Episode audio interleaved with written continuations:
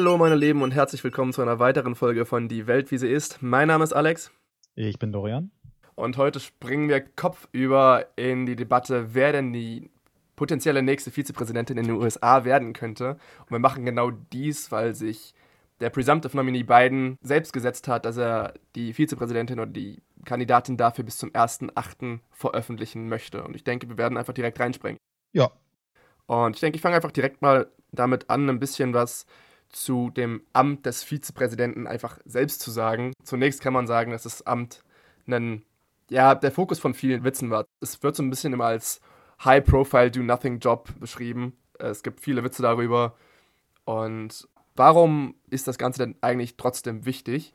Und zunächst lässt sich dazu sagen, dass die Vizepräsidentin oder der Vizepräsident first in line ist, also die das Amt des Präsidenten übernehmen würde, sollte dieser sterben oder zurücktreten aus irgendeinem Grund. Und als zweiten wichtigen Job, wichtig kann man da nochmal drüber diskutieren, ist, dass der Vizepräsident oder die Vizepräsidentin im Senat eine ausgeglichene Abstimmung entscheiden kann. Das hat Biden zum Beispiel als Vicepräsident nie getan. Generell lässt sich historisch sagen, dass das Ganze nicht immer ein sehr aktives oder mächtiges Amt war. In der Vergangenheit war das häufig eher repräsentativ und hatte keine wirkliche Regierungsbeteiligung. In den 80ern gab es dann aber einen, einen kleinen Wechsel zu dem aktuellen Modell, sodass der Vizepräsident immer mehr zu einem echten Regierungspartner in schwierigen Zeiten wurde. Und ich denke, gerade bei Biden als Vizepräsident von Obama konnte man das, das, sehr gut sehen, dass der Vizepräsident oder das Amt des Vizepräsidenten immer mehr zu einer Beraterfunktion wurde und als Problemlöser in Washington gesehen wurde und kein festgeschriebenes Ressort mehr hatte. Selbst zu Biden, zu Obama war es, dass beide viel zusammengesessen haben, Biden eine relativ zentrale Rolle auch bei wichtigen Projekten bekommen hat, zum Beispiel beim Affordable Care Act und gerade auch eine zentrale Rolle als außenpolitischer Berater von Obama hatte. Der Fokus liegt dementsprechend weniger darauf, was das Ganze im Wahlkampf zu bedeuten hat, sondern eher, oder was für eine Rolle der Vizepräsident im Wahlkampf hat, sondern eher, wie er als Regierungspartner oder als Teil der Regierung verhalten könnte. Ansonsten kann man vielleicht noch sagen, dass der Vizepräsident normalerweise so ausgewählt wird, dass er einige Schwächen von dem Präsidenten kompensiert und dass das Ganze in einem Vetting-Prozess passiert, der von einem Vetting-Committee durchgeführt wird. Dorian, magst du vielleicht dazu noch ein bisschen mehr sagen? Ja, kann ich machen. Du hast ja gut, schon gut zusammengefasst, wie so ein Vizepräsident institutionell aussieht, was so ein bisschen die Historie dahinter ist und, und wie sich das geändert hat über die letzten Jahre. Und äh, was noch ganz interessant ist, so ein bisschen als, als erster Kontext, ist auch, wie die, der Auswahlprozess funktioniert. Also wie kommt man eigentlich zu seiner Wahl des Vizepräsidenten? Und dabei ist es eigentlich historisch so, dass es keinen formellen Prozess gibt, der für alle Kandidaten beibehalten wird. Also es gibt keine offizielle Bewerbung oder sowas in der Art, wo die, wo die Öffentlichkeit mitreden kann. Es ist eher so, dass ein Kandidat, sich schon relativ früh in seiner Kandidatur aussucht, okay, ich brauche einen Partner oder eine Partnerin, wie soll die aussehen, was soll die für Qualitäten mitbringen und in welchem Tandem möchten wir zusammenarbeiten. Und da gibt, wird dann halt von, von einem bestimmt zusammengestellten Team in der Kandidatur, also jetzt in dem Team von beiden gibt es jetzt ein explizites Komitee, das sich anguckt, welche Kandidatinnen, Biden hatte ja ähm, berüchtigt gesagt, dass er eine weibliche Vizepräsidentin haben möchte, welche Kandidatin käme hierfür in Frage? Und dann gibt es erst ein großes Feld und das wird über mehrere Runden, das ist ein relativ langwieriger Prozess, wird das Feld verkleinert und verkleinert und dann gibt es Interviews und Umfragen und alles Mögliche. Also die werden wirklich auf Herz und Niere getestet von politischen äh, Standpunkten über was für Pornos die gucken und was für versteckte Skelette die noch irgendwie im Schrank verstecken, um dann im Endeffekt zu so einer kleinen Auswahl zu kommen von, ich glaube, meistens so, sagen wir jetzt mal, weniger als sechs Leuten, die dann im Detail dem Kandidaten gebrieft werden. Also bis zu diesem Teil ist der Kandidat noch nicht wirklich im Prozess involviert. Und dann, wenn man so eine kleine Handvoll hat, werden die über mehrere Stunden, also ich glaube bei beiden ist es so, dass für jeden, jedes Briefing, das er über eine Kandidatin kriegt, ist über zwei Stunden lang wird er gebrieft, um damit im Endeffekt einzelne Interviews, ich glaube, an dem Punkt sind wir gerade, mit jeder Kandidatin führen wird. Das heißt, Biden wird sich hinsetzen, im, im Zweifel jetzt über Zoom, sich mit denen im Detail auseinandersetzen und dann im Endeffekt aber selbst die Entscheidung treffen, mit wem möchte ich zusammenarbeiten. Und dann wird in einer großen Tram, Tram und einer äh, großen Zeremonie angekündigt, das wird meine Vizepräsidentin. Genau, und du hast es gerade schon kurz angeschnitten. So, was sind Faktoren, die normalerweise die Wahl eines Vice President beeinflussen? Und ich denke, es gibt drei Faktoren, die groß rausstechen, wobei man auch debattieren kann, wie wichtig die einzelnen sind. Der erste ist, im Wahlkampf kann diese Vice President-Kandidatin mir einen Boost im Wahlkampf äh, verschaffen, könnte sie mir einen möglichen Erfolg in verschiedenen Staaten in, in, in zum Beispiel Battleground States verschaffen oder nicht. Das zweite ist, und ich denke persönlich würde ich sagen, das ist das Wichtigste, wonach Biden hier schauen wird, ist die Regierungsbeteiligung. Wie viel Regierungserfahrung hat die jeweilige Kandidatin, was sind ihre Qualitäten und ja, wie gut oder wie, wie sehr könnte sie ein guter Regierungspartner für mich als Präsidenten in dem Moment sein. Und zuletzt noch einfach persönliche Präferenzen, so, so wie sehr versteht man nicht, wie sehr hat man selber Ansichten bei, bei verschiedenen Themen und was ist das persönliche Gefühl von beiden letztendlich bei, bei den jeweiligen Kandidaten? Ja, das hast du gut zusammengefasst. Ich würde noch darauf eingehen, ja, es gibt so ein paar konkrete Kriterien in diesen verschiedenen Kategorien. Zum Beispiel jetzt, wenn man um Wahlkampf äh, spricht, redet man eigentlich davon, dass die Vizepräsidentschaftswahl so ein bisschen die größte Entscheidung ist, die eine Präsidentschaftskandidat trifft in, in seiner oder ihrer Kandidatur und deswegen eigentlich auch einen großen Einfluss darauf hat, ob man selber gewählt wird. Jetzt kann man diskutieren und es steht ein großes Fragezeichen hinter der Frage, ob das eine riesige Auswirkung auf die Wählerschaft hat. Zum Beispiel, wenn man jetzt überlegt, okay, kommt meine Vizepräsident oder meine Vizepräsidentin aus einem sogenannten Battleground State, also einem Staat in Amerika, das entweder demokratisch oder republikanisch wählen könnte, und möchte ich danach auswählen, um so ein bisschen so einen Heimvorteil zu kriegen. Und explizit das steht jetzt ein bisschen in Frage. Man weiß nicht, wie groß dieser Einfluss wirklich ist. Man schätzt ihn tatsächlich relativ klein ein. Aber der Punkt, wo so ein Vizepräsident wirklich wichtig ist, ist so ein bisschen das komplette Image des Kandidaten auszurunden. Also man kann sehr viel über einen Kandidaten ermitteln nach seiner Vizepräsidentschaftswahl. Man sieht also, damals hat Obama das auch gemacht, als er Joe Biden angekündigt hat. Dann war so ein bisschen das Bild, okay, er holt sich jemand mit mehr Erfahrung rein, um vielleicht die Schwäche, weil Obama war noch nicht wirklich viel ähm, auf der nationalen Ebene bekannt, um das ein bisschen auszugleichen. Biden war sehr wertvoll, weil er enge Beziehungen mit ganz vielen anderen Regierungsoberhäuptern aus anderen Ländern hatte. Das hat so ein bisschen das Außenpolitische ausgependelt. Und da kann man dann wirklich sehen, okay, je nachdem, nach welchen Kriterien ich meinen Vize aussuche, kann man sehen, wie ich als nicht nur einzelner Präsident, sondern vielleicht wie mein Kabinett aussehen würde oder wo mein Fokus in meiner Präsidentschaft liegen würde. Darüber hinaus würde ich nochmal schnell darauf eingehen, warum speziell diese Auswahl oder dieses Jahr die Auswahl der Vizepräsidentin so wichtig ist, einfach noch darüber hinaus, über das, was du gerade schon gesagt hast, dass es eine Voraussicht ist auf das, wie man den Präsident erwarten kann, wie möchte er regieren und was sind so letztlich die Richtungen, in die er geht, muss man dazu sagen, dass es dieses Jahr noch wichtiger ist als sonst, denn Biden selbst hat schon nicht angekündigt, aber definitiv durchblicken lassen, dass er sich selbst als Übergangspräsidenten sieht und vielleicht nur eine Amtszeit machen würde und dass die potenzielle Vizepräsidentin, die er aussucht, dann die nächste Kandidatin für die Präsidentschaft sein könnte und durch diese vier Jahre als Vizepräsidentin schon mal einen, ja, eine höhere Bekanntheit erlangt und dass diese halt wirklich als ja, vier Jahre vorher schon als potenzielle Kandidatin feststehen würde. Das heißt, in diesem Hinblick wird die Kandidatin nochmal einem größeren Druck ausgesetzt sein als ohnehin schon, da sie in vier Jahren eine zentralere Rolle einnehmen könnte, als das von Vizepräsidenten eigentlich erwartet wird.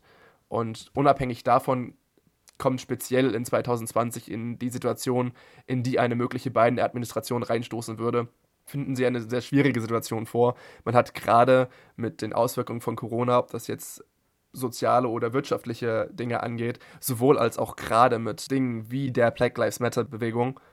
Sehr viele Dinge vor der Haustür, vor der eigenen Haustür, sehr viele Themen, die sehr zentral sind, die sehr brennen, womit man sich sofort beschäftigen muss und dass man da jemanden hat, der da auch heftig anpacken kann. Ja, und ich glaube, hiermit hast du schon einen guten Übergang zum, zum nächsten Thema beschaffen. Also wir, bewegen uns jetzt äh, weg von naja, wie sieht der VP-Auswahlprozess generell auf und konkretisieren uns jetzt mal ein bisschen auf beiden spezifisch. Und ich glaube, jetzt könnten wir eigentlich ein bisschen darauf eingehen, was sucht Biden in einer Vizepräsidentin? Was glaubst du, sind so ein bisschen die konkreten Kriterien, nach die er aussuchen möchte? Also prinzipiell von vornherein, du hattest es schon gesagt, Biden hat verkündet, er möchte eine Frau als Vizepräsidentin haben. Dementsprechend sprechen wir hier auch die ganze Zeit schon von Vizepräsidentin oder Kandidatin, weil er kategorisch klar gemacht hat, dass es eine Frau werden wird. Und was er gesagt hat, ist, dass es jemand sein wird, der so ein bisschen eine gleiche Philosophie vom Regieren hat wie er selbst. Also kann man davon ausgehen, dass die Kandidatin politisch wohl eher mit seinen Einstellungen oder Meinungen einhergeht, als jetzt jemanden zu haben, der zu weit links im demokratischen Lager ist. Weiterhin sagt er, dass die Kandidatin die Qualität haben muss, auch, er hat es gesagt, von Tag 1 die Qualität haben, eine Regierung zu führen, sollte das der Fall sein. Also da sieht man auch schon, Biden denkt länger als die ersten 100 Tage. Er glaubt schon, dass die Vizepräsidentin, die er auswählen würde, oder falls die, er Präsident werden würde und damit sie Vizepräsidentin werden würde, dass diese Kandidatin auch eine Regierungsqualität haben möchte. Das heißt, das sind zwei sehr, sehr wichtige Präferenzen, die er auswählen würde. Außerdem hat er gesagt, und das geht nochmal auf ja, die persönliche Präferenz von, von beiden selbst ein, dass er gesagt hat, es muss jemand sein, der so einen Sympathico-Faktor hat. Also er muss mit, mit ihr gut klarkommen, sie müssen sich gut verstehen. Und ich denke, da scheint auch nochmal gut durch, dass Biden sehr gerne eine Beziehung zwischen ihm als Präsidenten und der Vizepräsidentin haben möchte, wie er das mit Obama hatte, sodass Präsident und Vizepräsidentin sehr eng zusammenarbeiten werden und die Vizepräsidentin auch einfach ein ja, sehr enger Vertrauter und ein guter Berater oder eine gute Beraterin äh, des Präsidenten sein würde. Stimme ich zu. Ich glaube, man hat explizit in diesem beiden Obama-Tandem zum ersten Mal gesehen, wie so ein funktionierender Zusammenkommen von zwei Persönlichkeiten, die sich tatsächlich nicht nur ähm, politisch, sondern auch persönlich mögen, wie, was für einen Unterschied das machen kann. Ich meine, beiden hat, du hattest es, glaube ich, schon erwähnt, beim Affordable Care Act groß mitgearbeitet, aber auch beim Economic Recovery Act und bei ähm, vielen internationalen Sachen. Ich glaube, dass Biden hier tatsächlich viel mehr aus so einer Repräsentantenrolle rausgewachsen ist und in so einem, ja, ist eigentlich Kabinettsmitglied oder eigentlich rechte Hand des Präsidenten reingewachsen ist, wo man wusste, dieser Person kann ich große Projekte geben und mich darauf verlassen, dass sie dann in meinem Sinne diese umsetzt. Ich glaube, genau das, insbesondere vor dem Hintergrund, in was für riesigen Krisen Amerika gerade steckt und auch die Welt, wird Biden jemanden suchen, die Kompetenz ausstrahlt und wo er sich darauf verlassen kann, dass er ihr Projekte geben kann. Ich würde noch mal kurz Neugierde halber sagen, dass ja bekanntlichermaßen so ein Vizepräsident auch danach ausgewählt wird, um die Schwächen des Präsidentschaftskandidaten so ein bisschen auszugleichen und das Image so ein bisschen aufzupolieren. Ich hatte das ja eben mit Biden und Obama schon erwähnt. Wo glaubst du, sind denn die großen Schwächen von Biden als Kandidaten, die jetzt eine Vizepräsidentin ausgleichen müsste? Ich denke, das kann man prinzipiell im Profil von Biden so sehen. Er wird generell immer als ja, Vertreter des moderaten Flügels der Demokraten gesehen, zumindest der aktuellen Partei, so wie das aktuell steht, dass er da immer für den moderateren Flügel steht und ähm, du hast es schon angesprochen, er hat eine, eine, sehr, sehr große Erfahrung, was den außenpolitischen Bereich angeht. Dementsprechend kann ich mir vorstellen, dass er prinzipiell jemanden sucht, der vielleicht eine Brücke schlägt zu dem eher progressiveren Teil. Weiterhin hat Biden zuletzt auch immer mal wieder Probleme gehabt, die jungen Wähler der Demokraten zu mobilisieren. Dementsprechend kann ich mir auch da vorstellen, dass es da jemand ist, der den jungen Teil der Wählerschaft anspricht und ja, weiterhin vielleicht auch innenpolitisch ja noch ein bisschen Unterstützung gibt. Ja, ich glaube auch. Ich glaube, die drei großen Sachen, die man sieht, wenn man beiden sieht, ist, dass er ist alt, er ist weiß und er ist ein Mann. Ich glaube, die Sachen werden schon mal mehr oder weniger ausgependelt werden müssen, insbesondere vor dem Hintergrund der Black Lives Matter Bewegung, wie die explodiert ist in Amerika. Und ich glaube aber auch so ein bisschen diesen Übergang zum progressiveren Flügel, da hast du, glaube ich, recht, dass der irgendwie geschaffen werden muss, weil ich glaube, Bidens größte Schwäche, sagen wir jetzt mal als Kandidat in den Primaries, also in den demokratischen Vorwahlen, war, dass er so ein bisschen zu sehr Status Quo Kandidat war. Er war so ein bisschen zu sehr Rückkehr zur Obama-Zeit, Rückkehr zur Normalität. Wir tun einfach so, als ob Trump nie existiert hatte. Und ich glaube, da hat er aber auch schon selber erkannt, dass das nicht mehr so funktionieren kann und, und sich davon abgewandt. Aber ich glaube, mit einer schlauen Vizepräsidentschaftswahl kann er definitiv ein Zeichen setzen, ob er jetzt wirklich ein Reformpräsident sein möchte oder ein Übergangspräsident oder so ein bisschen so ein Rückkehr zur Normalität Präsident. Ich glaube, das wird die wichtigste Dynamik, die aus dieser Wahl rausgehen wird. Ja, ich denke, damit haben wir auch eigentlich die größten Faktoren schon mal kurz besprochen, was letztendlich wichtig ist, was auch für beiden wichtig ist oder was wir glauben, was für beiden wichtig sein könnte. Und ich denke, wir sollten jetzt vielleicht einfach direkt mal in die möglichen Kandidatinnen reinschauen. Und was sind da die Kandidatinnen, die vielleicht gerade die Favoritenrolle einnehmen? Oder was sind zum Beispiel ein paar Außenseiter oder eher unbekanntere Kandidatinnen, die möglicherweise doch eine Chance oder eine reelle Chance drauf haben, Vizepräsidentin zu werden oder von, von beiden dafür nominiert zu werden? Ja, ich würde sagen, wir fangen einfach direkt mit der ja, lange Zeit Favoritin an. Und das ist Kamala Harris vorab so ein bisschen als Kaviar, es gibt sehr viele Frauen, die im Gespräch sind, aber weil das so ein geheimer Prozess ist, weiß tatsächlich momentan außer beiden und vielleicht zwei, drei von seinen engsten Mitarbeitern wissen nicht, wie der Stand der Dinge momentan ist und wer Favorit ist und wer nicht. Das heißt, alles, was wir jetzt machen, ist ein bisschen Spekulation und eigene Analyse.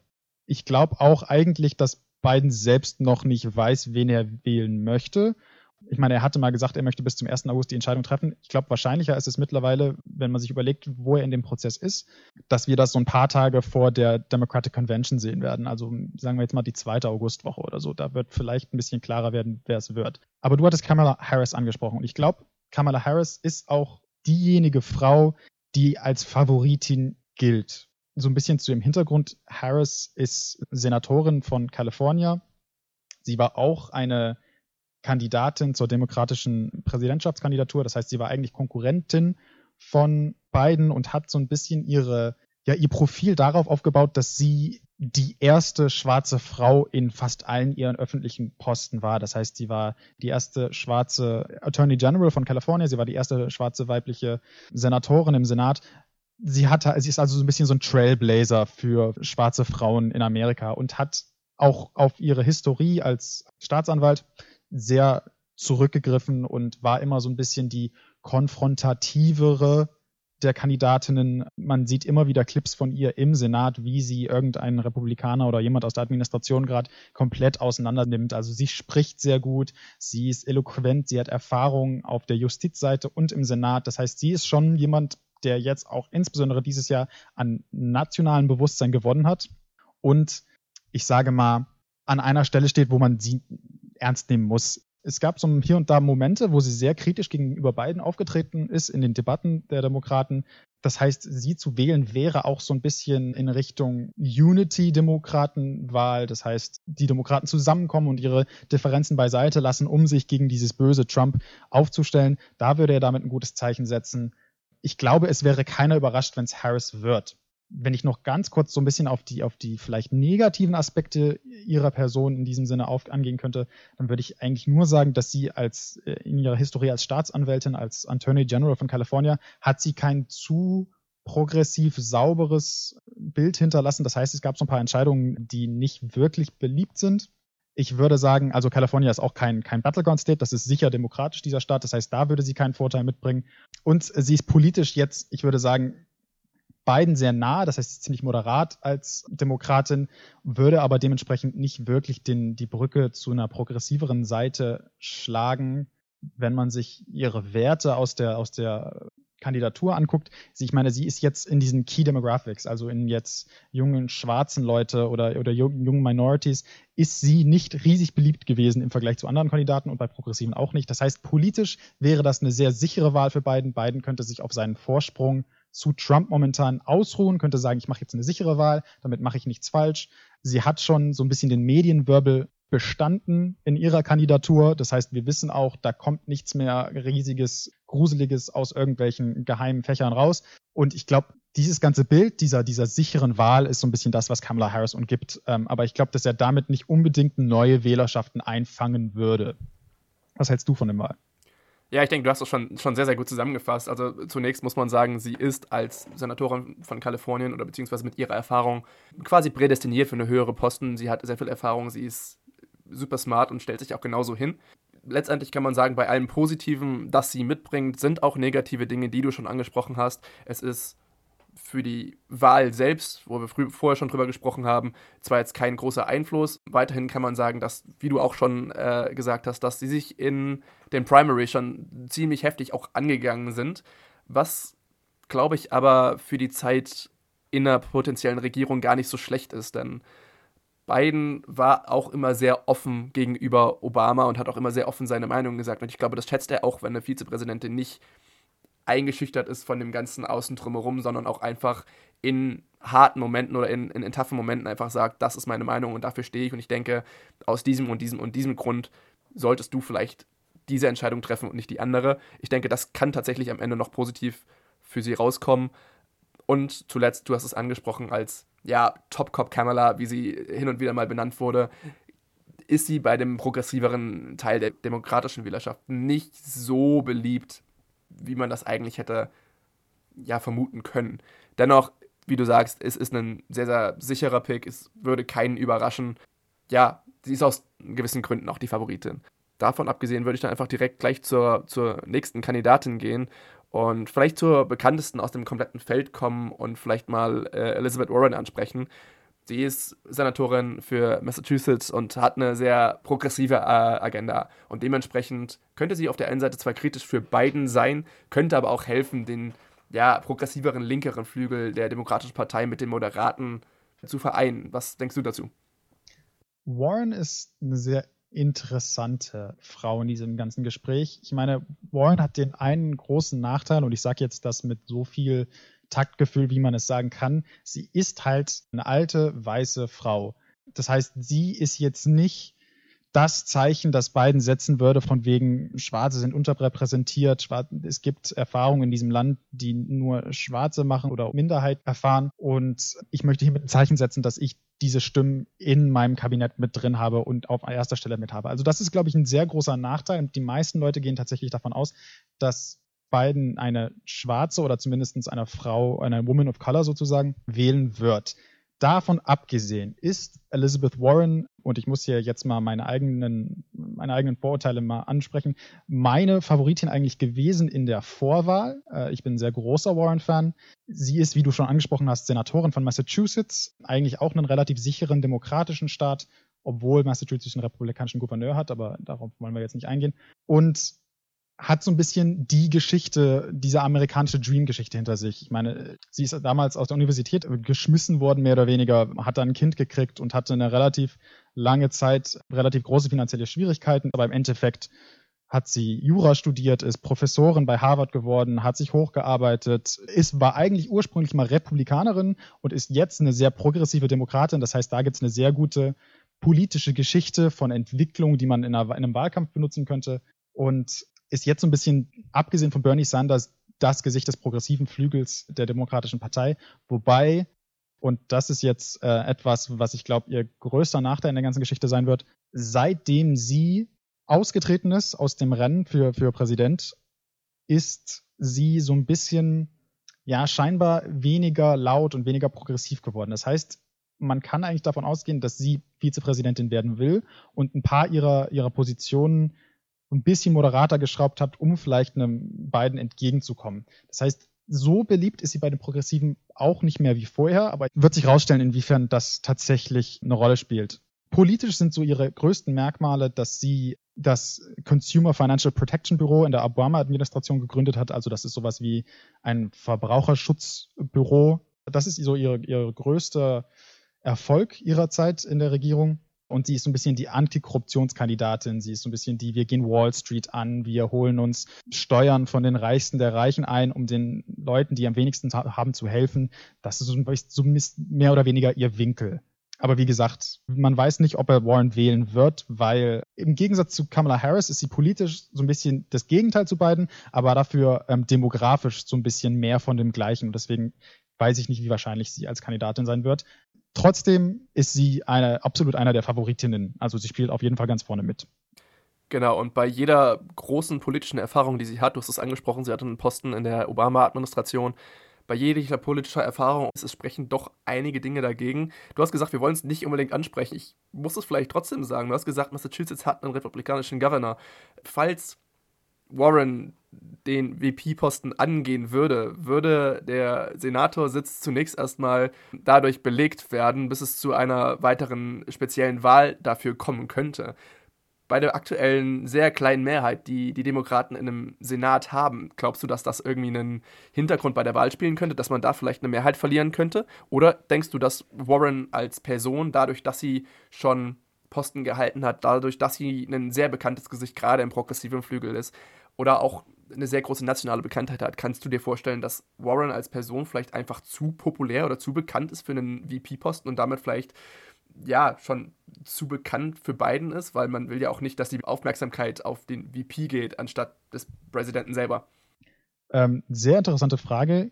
Tatsächlich sind beide Punkte, die du angesprochen hast, wichtig. Zum einen ist es für die Demokraten, und darauf gehen wir vielleicht nochmal zu einer anderen Folge speziell darauf ein, ist es sehr wichtig, alle oder so viele wie möglich Senatssitze zu behalten und welche dazu zu gewinnen. Und Warren ist ich meine, sie ist tatsächlich in Massachusetts an sich weniger beliebt als im Rest vom Land, aber ähm, man kann nicht sicher davon ausgehen, dass wenn Warren aus dem Senat rauskommt, um Vizepräsidentin zu werden, dass ihr Sitz dann auch wieder von einem Demokraten belegt wird. Und das ist eine legitime Sorge. Und ihre Bekanntheitsgrad ist tatsächlich auch so, also abgesehen von, von Bernie Sanders und Joe Biden, das waren so ein bisschen die größten Namen im, in der Vorwahl, war Elizabeth Warren ganz sicher auf Platz drei. Und deswegen, vielleicht ist sie zu groß für die Vizepräsidentschaft, so ironisch wie das auch klingt, weil sie so ein bisschen die Aufmerksamkeit von beiden weglenken könnte. Explizit auch, weil sie so eine, eine Stammwählerschaft hinter sich vereinen konnte, die sehr große Warren-Fans waren. Deswegen sind das sind auch Punkte, die gegen sie als Kandidatin sprechen würden und die man auf jeden Fall im Hinterkopf behalten muss. Es bleibt sehr spannend. Ich würde einfach gleich direkt weiter zur letzten der drei vermutlich großen kommen und Susan Rice ansprechen. Sie war auch US-Botschafterin zur UN, beziehungsweise hat danach auch als National Security Advisor für die Obama-Administration gearbeitet. Was denkst du von ihr?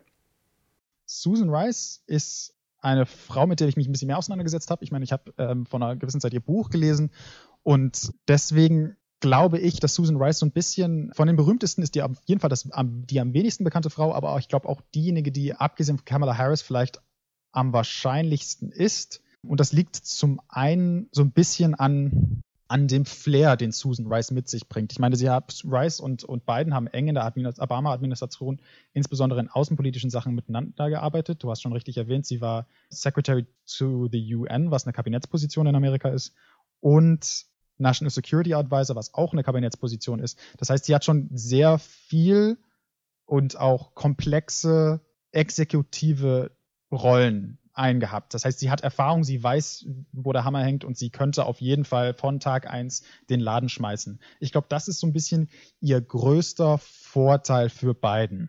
Darüber hinaus ist sie halt auch, ja, so ein bisschen bekannt als so eine No-Bullshit, Get-Shit-Done-Frau, die einfach nur den Laden sch schmeißt, wie er geschmissen werden muss und politisch, glaube ich, auch beiden relativ nahe liegt sie ist schon Moderator, sie ist sehr realpolitik fokussiert und hat so ein bisschen auch die Obama-Außenpolitik wiedergespiegelt wie kein anderer, von wegen das Beste rausholen aus Situationen, an denen man nichts ändern kann. Das heißt, sie ist jetzt nicht großartig ideologisch gelenkt. Ich glaube auch, dass dieser Faktor beiden zuspricht.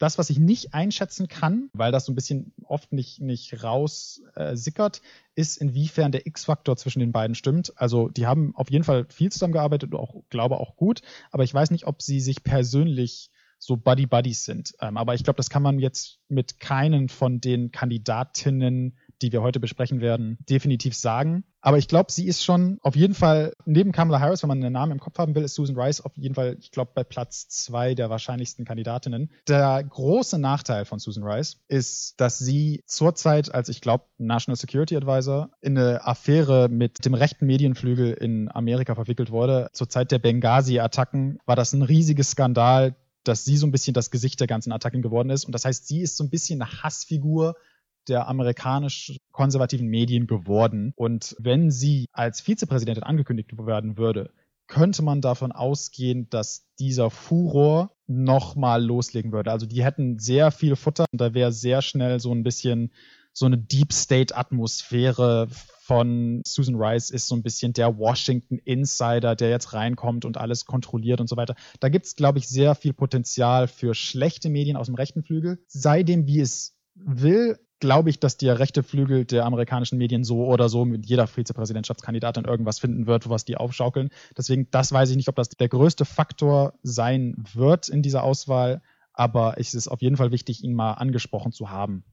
Ganz genau. Also ich denke, dass, dass gerade die ja, Debatte um die Benghazi-Attacken ein, Punkt ist. Ich würde es vielleicht gar nicht mal als größten Nachteil von, von Rice darstellen. Ich glaube, das, was ihr am meisten vorgeworfen wird oder werden könnte, ist, dass sie zwar super qualifiziert ist und auch sehr große Erfahrung im außenpolitischen oder im sicherheitspolitischen Bereich hat, aber sie persönlich als Person hat niemals für ein öffentliches Amt kandidiert. Sie hat niemals einen, einen, einen Wahlkampf abgeliefert, wo sie, wo sie wirklich gewählt werden musste für Congress oder für Gouverneur oder für Senatorin.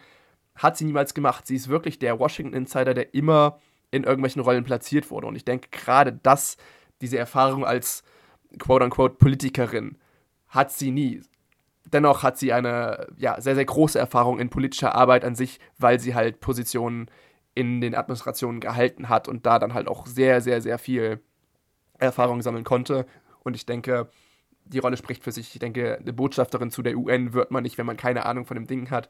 Also gerade im außenpolitischen Bereich ist sie ziemlich unschlagbar und müsste als Vizepräsidentin, deren Amt häufig auch außenpolitische Inhalte ähm, hat mittlerweile, müsste sie definitiv nicht noch irgendwie eine Schulung machen, so wie, wie geht es im Außenpolitischen zu. Da hat sie natürlich eine, eine sehr riesige Erfahrung.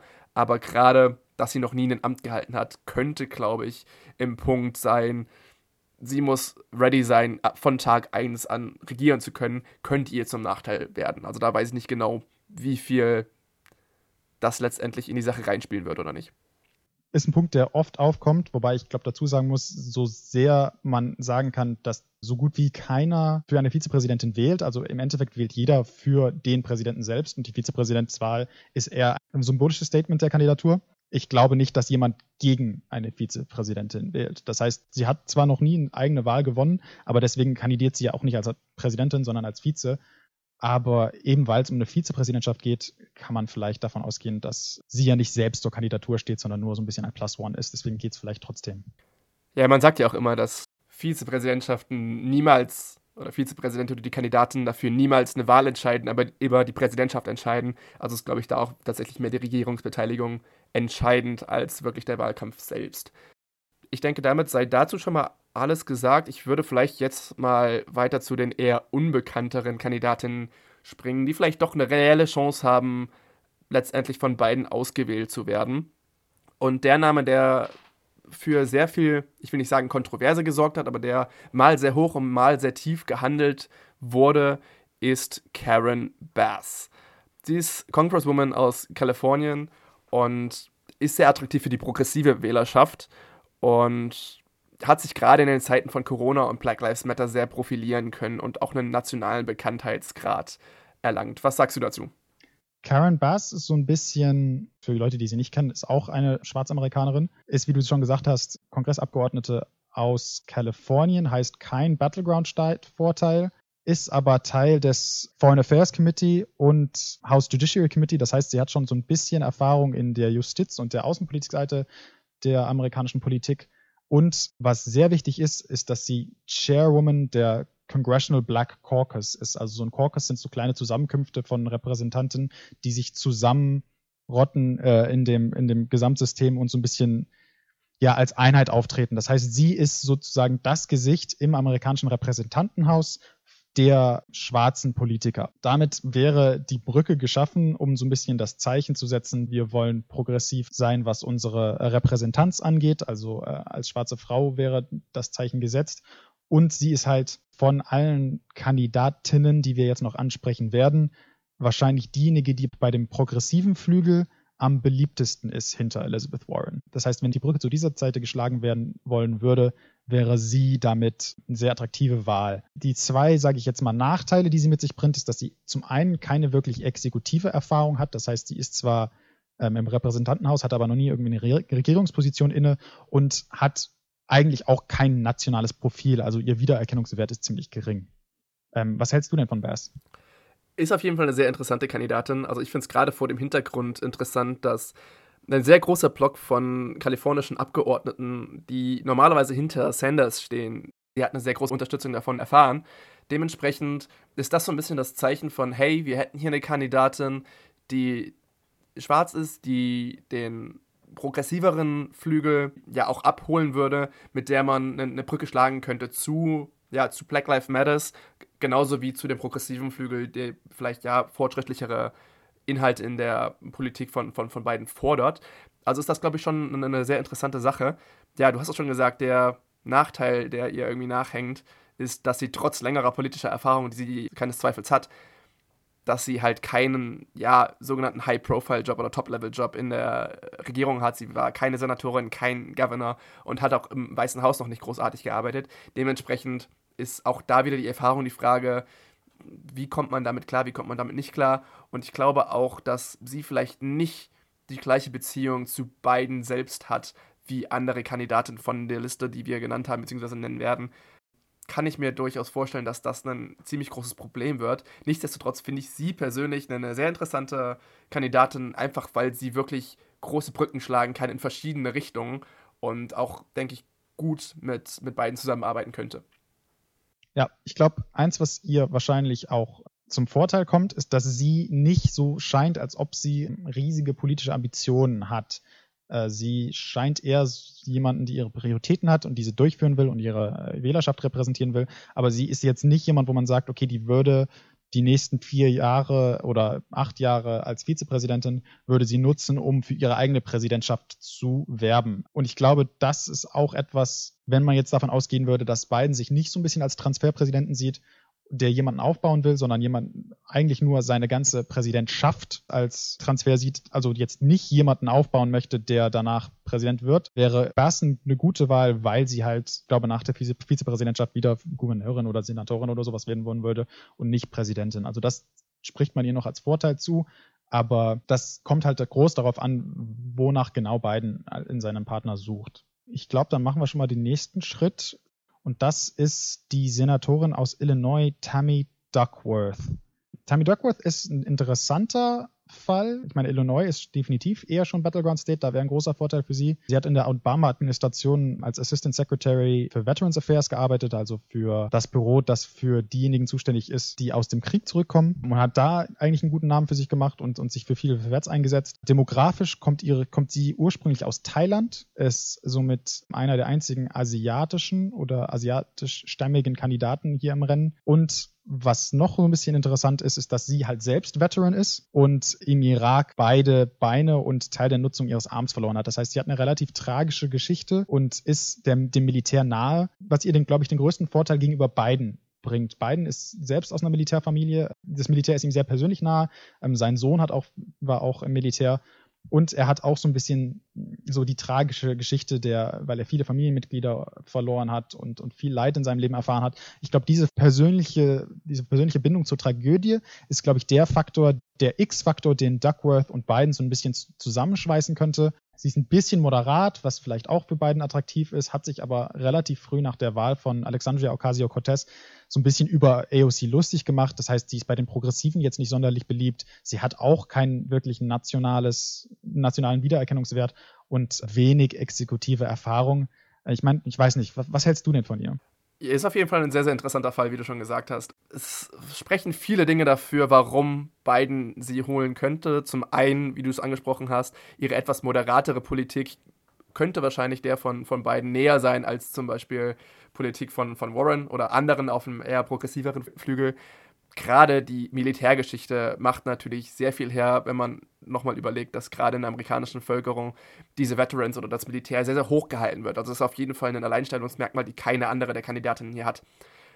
Auch diese starke Bindung zu diesen Veterans. Auch dadurch, dass sie es selbst logischerweise ist, wie du angesprochen hast.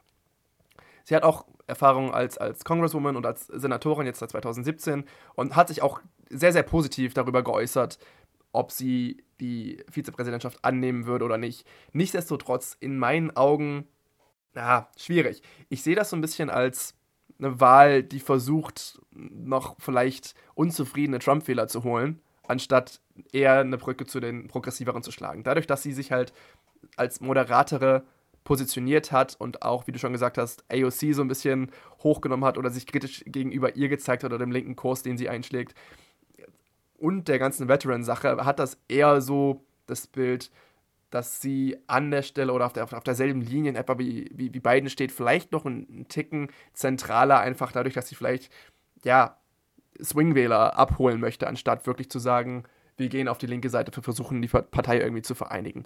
Also es spricht einiges dafür, nichtsdestotrotz weiß ich nicht so richtig, ob das das Beste für die Demokratische Partei wäre und bin deswegen noch so ein bisschen hin und her gerissen. Also ja, schwierige Sache, aber sehr interessant auf jeden Fall ich glaube, wir kommen damit auch schon zur letzten Dame hier auf unserer Liste. Es gibt noch einige mehr, aber das wäre so ein bisschen die letzte, wo man sich unwahrscheinlich, aber realistische Chancen zuschreibt. Und das ist Keisha Lance Bottoms, die Bürgermeisterin von Atlanta. Atlanta ist in Georgia, Georgia ist auch ein Battleground State. Alex, möchtest du was zu ihr sagen?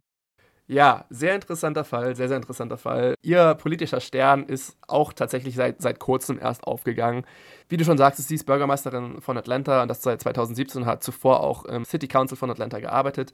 Hat keine große politische Erfahrung und schon, schon gar keine große ja, nationale Bekanntheit.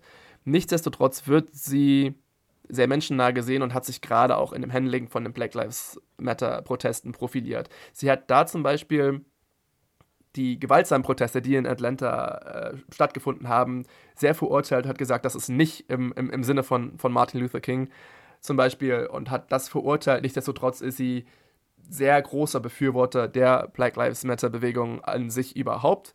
Sie ist selber schwarz und hat auch schon von vornherein beiden unterstützt und das schon sehr, sehr früh, und zwar ziemlich seit er seine Intention preisgegeben hat, Präsident werden zu wollen und hat auch durch Krisen zu beiden gehalten. Und Journalist hat das mal gesagt, äh, sie war auch bei beiden, als es unpopulär war, bei beiden zu sein. Auch freiwillige Wahlkämpferin für Biden und ist durch, durch die Südstaaten der USA gereist und hat da ein bisschen Wahlkampf betrieben. Du hast es gesagt, Georgia als potenzieller Swing State könnte eine Sache sein. Nichtsdestotrotz hat sie auch hier ja ein paar Sachen, die ihr vielleicht nicht so positiv gegenüberstehen. Magst du dazu was sagen? Lance Bottoms ist halt, ich meine, du hast schon gesagt, dass sie beiden Unterstützerin ist, was ihr natürlich zugute kommt. Aber ich meine, sie hat wenig bis keine Erfahrung auf der nationalen Ebene. Sie ist im Endeffekt eine Bürgermeisterin von einer großen, wichtigen Stadt, ja, aber trotzdem Bürgermeisterin. Hat so ein bisschen sich profiliert, weil sie sich immer wieder gegen Governor Camp, der sehr unbeliebt ist, der republikanische Gouverneur von Georgia, und gegen Trump aufstellt. Aber hat nicht wirklich die Art nationale Bewusstsein, das man braucht und auch wirklich nicht die exekutive Erfahrung, insbesondere was Internationales angeht. Also ich glaube, deswegen wahrscheinlich ist sie jetzt nicht diejenige, die von Tag Day One ready ist, Präsidentin zu sein. Das, deswegen weiß ich nicht, wie gut ihre Chancen sind, aber sie ist nun mal auch im Gespräch, deswegen haben wir sie auch noch mitgenommen als letzte. Und es ist ein interessanter Fall, aber ich glaube, ich wäre sehr überrascht, wenn, wenn sie tatsächlich gewählt werden würde gehe ich komplett mit. Ich wäre auch sehr, sehr überrascht dadurch, dass sie halt einfach wirklich keine Regierungserfahrung hat und auch im, im, im Nationalen wirklich keine Ämter gehalten hat. Deswegen, das wäre schon eine sehr, sehr große Überraschung. Wen wir trotzdem, glaube ich, nochmal ganz, ganz kurz in der Seitennotiz ansprechen müssen, ist Amy Klobuchar. Das ist die Senatorin für Minnesota. Sie war im Anfang sehr hoch gehandelt als mögliche Vizepräsidentin für eine Biden-Präsidentschaft. Die hat aber relativ früh im Prozess tatsächlich gesagt, dass sie nicht am Vetting teilnehmen wird. Sie würde den Posten nicht annehmen und hat als sehr prominente Vertreterin gefordert, dass Biden eine schwarze Frau als Vizepräsidentin ja auswählen soll. Zuletzt würde ich sagen, ja, gehen wir mal zu unserer persönlichen Meinung. Was glauben wir? Wer wird es werden und wen würden wir zum Beispiel lieber sehen oder wenn das nicht übereinstimmt? Also, was, was glaubst du, wer wird es und was, wen würdest du gerne sehen? Puh, äh, ich bin erstmal gut, dass wir alle durchgekriegt haben. Die, diejenigen, die noch zuhören, ähm, Hut ab. Jetzt habt ihr echt wirklich alle Details mitgekriegt. Ich bin aber tatsächlich jetzt so feige und sage, mich interessiert, bevor ich meine Meinung dazu gebe, wie du das so ein bisschen so als, als weniger Amerika-Sucht siehst. Was glaubst du denn tatsächlich, wie, für wen stehen die Chancen denn am besten? Ja, ich muss sagen, zu der ganzen Recherche, die ich getan habe, alles, was immer weiter durchgekommen ist, persönlich kann ich es mir von beiden einfach nicht vorstellen, dass er einen sehr risikoreichen Pick eingeht. Ich glaube, es wird eine diplomatische Wahl zwischen sein Präferenzen werden und vielleicht einer entweder progressiveren Politik oder eine Kandidatin, die die Black Lives Matter Bewegung abholt. Dann vielleicht eher noch eine Stärkung seiner eigenen Schwächen und aus dem allen glaube ich, dass es eher eine moderate Kandidatin wird, in der er sich selbst wiederfinden kann.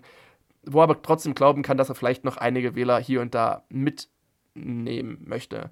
Dementsprechend glaube ich, und es ist langweilig in dem Sinne, glaube ich aber, dass, dass äh, Kamala Harris die wahrscheinlichste von dem Ganzen ist. Denn sie fährt in etwa den moderaten Kurs, den, den Biden selbst auch fährt. Und ich glaube, dass Biden aktuell eher davon ausgeht, dass man sagt, ich nehme jemanden, mit dem ich mich eher identifiziere, der vielleicht nicht so sehr für die progressivere Teile der Partei stehen. Denn ich glaube, er geht davon aus, dass die Progressiven sowieso für die Demokraten wählen, weil man als Kollektiv einfach, ja, Trump abwählen möchte. Und deswegen kann ich mir nicht vorstellen, dass er da einen Risky Pick eingeht, zu sagen, ich nehme jemanden super progressiven und damit vielleicht eher moderatere Teile der, der Partei ja ein bisschen, ein bisschen vor den Kopf stößt. Deswegen glaube ich, dass da Kamala Harris wirklich die Kandidatin ist, die dann im letzten, die auch als letzte steht und als Kandidatin letztendlich ja verkündet wird. Wen würde ich gerne sehen? Ich persönlich wäre, glaube ich, eher dabei zu sagen, ich würde lieber eine progressivere Kandidatin sehen, einfach um die Partei so ein bisschen zu vereinigen und auch in die Wählerschaften mit progressiveren Haltungen reinzugehen, zum Beispiel auch, auch junge Leute wieder zu, zu ja, mobilisieren. Und ich denke, das war ein ganz, ganz großer Punkt, warum Trump zuletzt gewonnen hat, dass viele sich einfach in Hillary nicht wiedergesehen haben und deswegen nicht zur Wahl gegangen sind. Und ich denke, diese Leute muss man, muss man irgendwo abholen. Deswegen wen würde ich gerne sehen? Bin da tatsächlich selber noch ein bisschen unentschlossen, aber ich denke, ich schwanke zwischen Warren und Bass. Es kommt darauf an, was, was, das, was, was Biden damit machen möchte. Warren wäre die High-Profile-Kandidatin, die auch ab Tag 1 oder ab Stunde 1 ja ready wäre, selbst zu regieren, sollte irgendwie Biden planen, nur einen Übergangspräsidenten zu sein. Möchte Biden tatsächlich eher für zwei Amtszeiten kandidieren, ist, glaube ich, Bass die bessere Kandidatin, weil die sich ohne weiteres auch in den Schatten von beiden stellt, aber als, als große Hilfe dafür dann auch dastehen würde. Also zusammenfassend, ich würde sagen, ich glaube, dass es Harris wird, ich würde aber lieber entweder Warren oder Bass sehen. Spannend. Ja, ich glaube, in vielen Sachen hast du es, glaube ich, richtig erkannt. Äh, ich glaube auch, dass ja, insbesondere bei beiden als Typen der wichtigste entscheidende Faktor derjenige sein wird, wie er persönlich mit dieser Person arbeitet, ob das eine gute Partnerin für ihn ist oder nicht. Das ist halt auch derjenige Faktor, den wir am schlechtesten einschätzen können. Deswegen ist es alles Spekulation, was wir betreiben. Ich würde tatsächlich sagen, dass ich glaube, also ich glaube, es gibt zwei wirklich Schienen, die beiden fahren kann. Zum einen die, die du beschrieben hast, dass er sagt, okay, ich bin jetzt relativ weit vorne im Rennen gegen Trump. Alles läuft eigentlich ganz gut. Leute sind mir gegenüber offen und deswegen mache ich jetzt einen sicheren Pick und deswegen nehme ich jetzt Kamala Harris zum Beispiel. Andersrum glaube ich, dass seine starke Position in den Umfragen und so weiter auch Potenzial dafür gehen, dass er halt eine ganz überraschende Wahl trifft oder eine unerwartetere Wahl trifft, weil er halt die starke Position sieht und das als Möglichkeit sieht, noch weiter nach vorne zu gehen. Also weniger seine Position zu verankern, sondern den, den Abstand weiter auszubauen, was auch etwas ist, was wir gesehen haben in dieser beiden Sanders Task Force, die wir vor zwei Wochen zu sprechen gekommen sind. Das heißt, dass er wieder erwarten progressiver wird, als, als man vielleicht gedacht hätte. Ich würde mal sagen, dass ich schlecht abschätzen kann. Also ich glaube auch eigentlich, dass er eher den konservativen Pick macht. Ich wäre aber persönlich nicht überrascht, wenn er überraschen möchte mit seiner Wahl.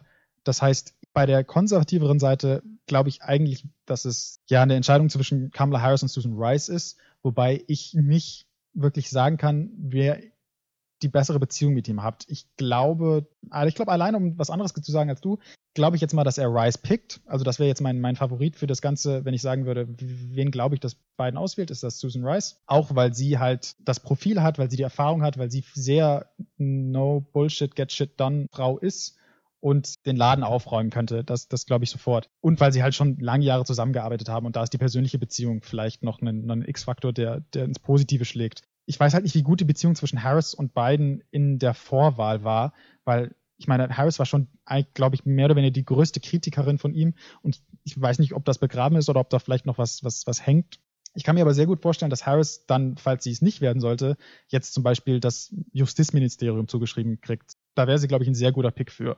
Wenn Biden tatsächlich Wellen schlagen will und mit seiner Ankündigung Nachrichten schaffen will, weil er irgendwas ganz Unerwartetes gemacht hat, glaube ich, dass zum einen Karen Bass eine gute Wahl wäre, Tammy Duckworth glaube ich persönlich nicht. Dazu fehlt ihr so ein bisschen, ja, das Progressivere. Ich glaube, die ist zu sehr ein konservative Pick. Oder vielleicht tatsächlich hat er auch eine so eine saubere Organisation aufgebaut, die das so geheim halten kann, dass Stacey Abrams aus dem Nichts kommt und das ganze Ding nimmt. Äh, Stacey Abrams haben wir heute nicht jetzt wirklich im Detail behandelt, ist aber die, ja, wäre aber eigentlich Gouverneurin von Georgia gewesen, wenn es da nicht so ein paar Unregelmäßigkeiten in der letzten Wahl gekriegt haben, ist so ein bisschen der Shooting Star der Demokratischen Partei neben Alexandria Ocasio-Cortez und wäre jetzt, wenn ich jetzt sagen müsste, wen würde ich in seiner Situation auswählen, wäre es auch Abrams. Aber ich glaube, das ist eine sehr unwahrscheinliche ein unwahrscheinliches Resultat. Und das wäre wirklich nur, wenn Biden jetzt wirklich sagen wollte, ich möchte jetzt so eine Schockwahl machen, wie damals das der Fall war mit ähm, Sarah Palin,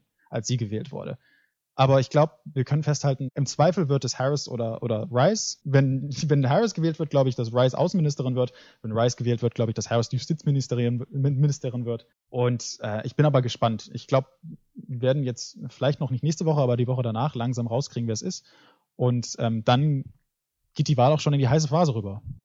Ganz genau. Also du hast es schon angesprochen, es sind sehr viele qualifizierte Frauen auf dieser Liste drauf und es wäre auf jeden Fall keine Überraschung, dass selbst wenn logischerweise nur eine davon Vizepräsidentin wird, dass andere von der Liste auch Positionen innerhalb des Kabinetts von einer potenziellen beiden Administrationen angehen könnten. Du hast gesagt, Kamala könnte sehr gut Attorney General werden und ich sehe Rice tatsächlich gerade deswegen auch nicht als Vizepräsidentin, weil ich sie, glaube ich, so als ja, Parademodell einer Außenministerin sehen würde.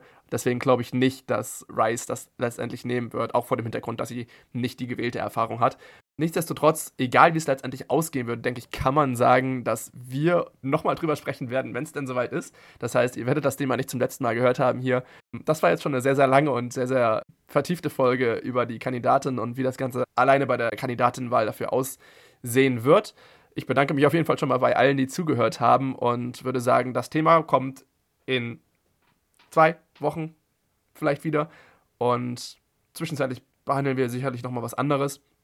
Ansonsten bedanke ich mich einfach dafür, dass ihr zugehört habt und ich würde sagen, wir sehen uns in der nächsten Woche wieder. Alles klar, bis dann.